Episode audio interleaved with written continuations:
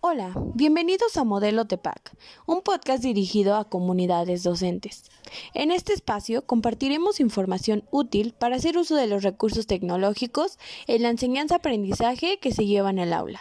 El día de hoy nos acompañan Alejandra Portilla Moreno, Pamela Itzet Buenrostro y su servidora Acosta Cruz Jacqueline Itzet. Somos docentes en formación que buscamos compartir conocimientos con la comunidad. El día de hoy hablaremos sobre qué es el modelo TEPAC, qué lo conforma, cómo es una planeación basada en este modelo y algunas experiencias que hemos tenido a lo largo de nuestra formación. En primera instancia me gustaría mencionarles en qué consiste el modelo TEPAC. El modelo TEPAC principalmente pues fue propuesto por Kohler y Misra en 2019. Este modelo pues consiste en integrar la tecnología a la educación eh, con un objetivo, el objetivo de que los docentes pues sigan en un desarrollo y en una formación docente constante sobre las tecnologías de, bueno, sí, las tecnologías para la educación.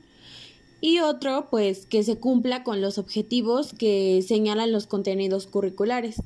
Esto, pues, a través de una enseñanza que genere mayores aprendizajes significativos y esto pues a través de la utilización de recursos tecnológicos.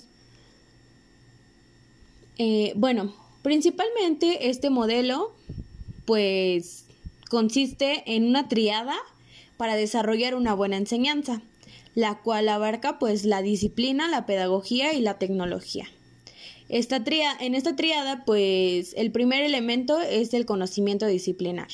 Este conocimiento disciplinar pues se encarga de pues sí tiene que ver con el conocimiento que tienen los profesores sobre la asignatura que van a enseñar, eh, sobre conceptos, sobre teorías, o sea, prepararse muy bien antes de, de explicar un tema, ya que como profesores pues le tenemos que enseñar de la mejor manera a los alumnos y pues qué mejor que informarnos primero sobre lo que vamos a hablar. En segundo momento se encuentra el conocimiento pedagógico. Este pues es el que se encarga del conocimiento que tienen los docentes sobre los procesos y las prácticas o los métodos de, pues sí, en la forma en la que dan la clase. Mm, pues en este caso, pues principalmente se basa en la forma en la que planeas y en la forma de evaluación, ya que a partir de este, pues se busca que pues sí, que se, que se utilicen mayores recursos em, para que el aprendizaje pues sea más significativo y sea más ¿cómo se puede decir? Pues sí, que sea más fácil de captar para los alumnos en donde se utilicen pues a lo mejor distintas formas de representación, distintas formas de organización, que no solo sea de forma individual, que se puedan realizar las actividades por estaciones, que que utilices imágenes, que utilices videos, que te apropies de algunas aplicaciones que puedes utilizar para enriquecer estas actividades. Y finalmente, pues conjuntando estos dos anteriores, nos encontramos con el PSK, que se enfoca en la noción de la transformación del tema para su enseñanza. Eh, bueno, en esta parte, pues el profesor debe interpretar la asignatura y encontrar múltiples formas de representarla, de adaptar los materiales educativos y pues conocer esta parte de los conocimientos previos para ver qué, pues sí, en qué, qué tanto conocen tus alumnos para partir de, pues desde ahí. Y bueno, pues después de informarnos más sobre este modelo TEPAC, pues considero que sí es un, pues sí, un modelo muy bueno, el cual nos puede ayudar muchísimo ahorita que nos encontramos en pandemia, ya que pues muchas veces como docente pues creemos que por utilizar un proyector o poner un video, pues sí, en la clase ya estamos utilizando las TICs. Cuando pues el uso de las tecnologías para el aprendizaje va más allá de solo utilizar un proyector o una computadora o un celular. Va más allá de, de buscar estrategias, de pues sí, buscar algunas aplicaciones, estrategias que puedan servirnos para, pues sí, para generar aprendizajes más significativos en los alumnos y pues al mismo tiempo que éstas nos puedan ayudar a, pues sí, a seguirnos formando como docentes, ya que pues estamos en constante formación, como sabemos, y a conocer más sobre estas tecnologías. Eh, también dentro de esta planeación bajo el modelo TEPAC, pues en un apartado nos encontramos con el conocimiento tecnológico, el cual pues se enfoca en, pues sí, aquí el docente debe plantear qué recursos digitales va a utilizar dentro y fuera del aula de clase. Eh, esto quiere decir como algunas aplicaciones que sirvan para complementar el aprendizaje o a lo mejor para evaluar o pues sí, algunas plataformas tecnológicas que puedan servir para, para complementar este aprendizaje. Y de igual forma, en este apartado, pues se deben mencionar qué recursos no digitales va a utilizar. Eh, bueno, en este caso, pues serían algunas actividades que va a realizar ya sea a mano o alguna evidencia que no utilice tecnología. En la planificación de actividades bajo el modelo TEPAC nos encontramos como primer apartado el conocimiento curricular disciplinar SECA. Aquí debemos de definir en qué grado o nivel académico se encuentran nuestros estudiantes, para así poder decidir la temática o el contenido a enseñar. Para definir la unidad a trabajar, aquí un ejemplo podría ser la unidad 1 con diversidad cultural. Esto para poder conocer cuáles son las competencias de aprendizaje en este mismo contenido. Y siguiendo con el ejemplo de la diversidad cultural, podemos buscar que nuestros estudiantes definan qué es la identidad cultural, qué es la diversidad cultural, qué es la aculturación, la multiculturalidad o que conozcan qué es el folclore. Pero eso ya dependerá de lo que los estudiantes necesiten trabajar, las competencias que necesiten desarrollar y dependerá de las unidades y las asignaturas que estemos trabajando en ese momento. El apartado número 2 es el conocimiento pedagógico PK. Aquí se define cómo se va a enseñar esa temática, ese tema, ese contenido, es decir, cómo se va a abordar la unidad.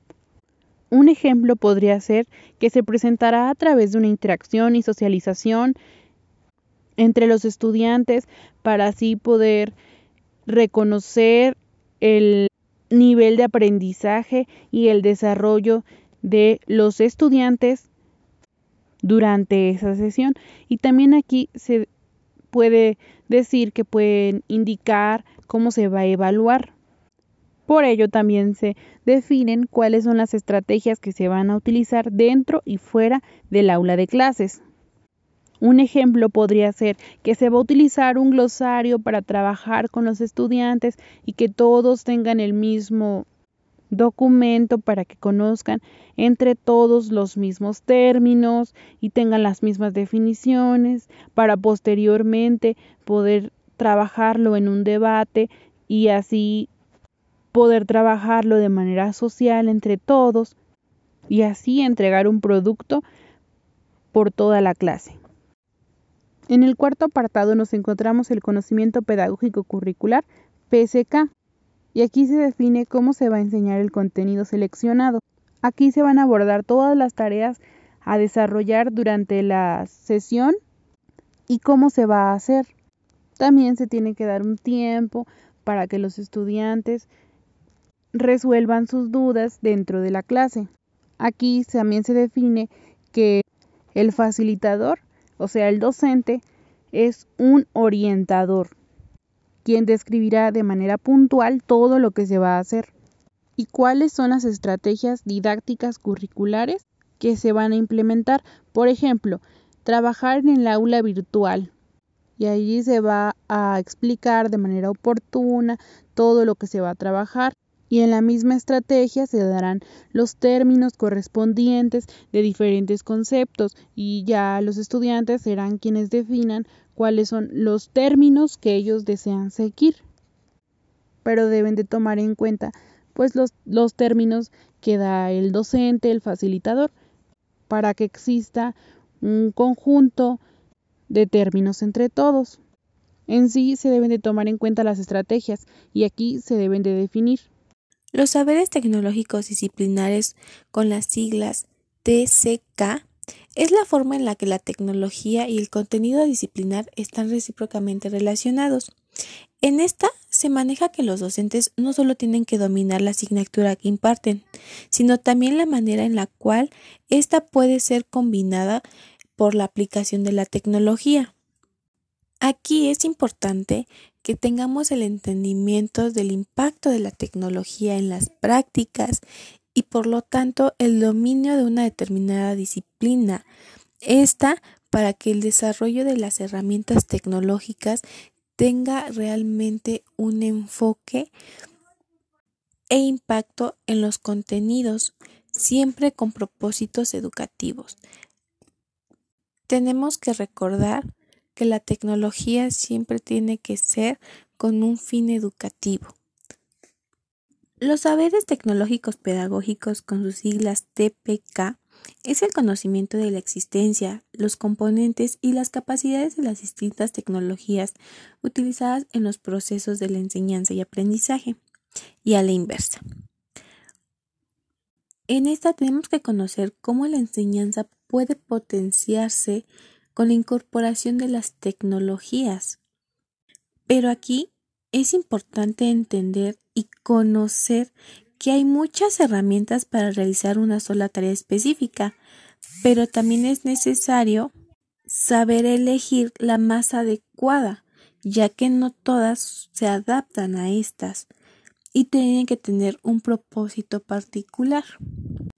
Este saber cobra mucha importancia ya que tenemos que tomar en cuenta que no todos los diseños de plataformas están diseñados para propósitos educativos.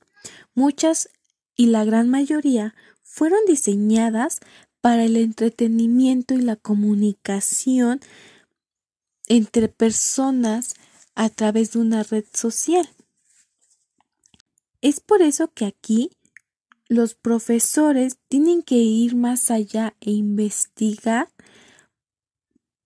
sobre el uso de la tecnología y no quedarse con lo que es lo más común o las que son más utilizadas, sino seguir actualizándose y buscar para que los contenidos que se imparten en las aulas realmente sean enriquecedoras y que realmente se ocupa una tecnología educativa.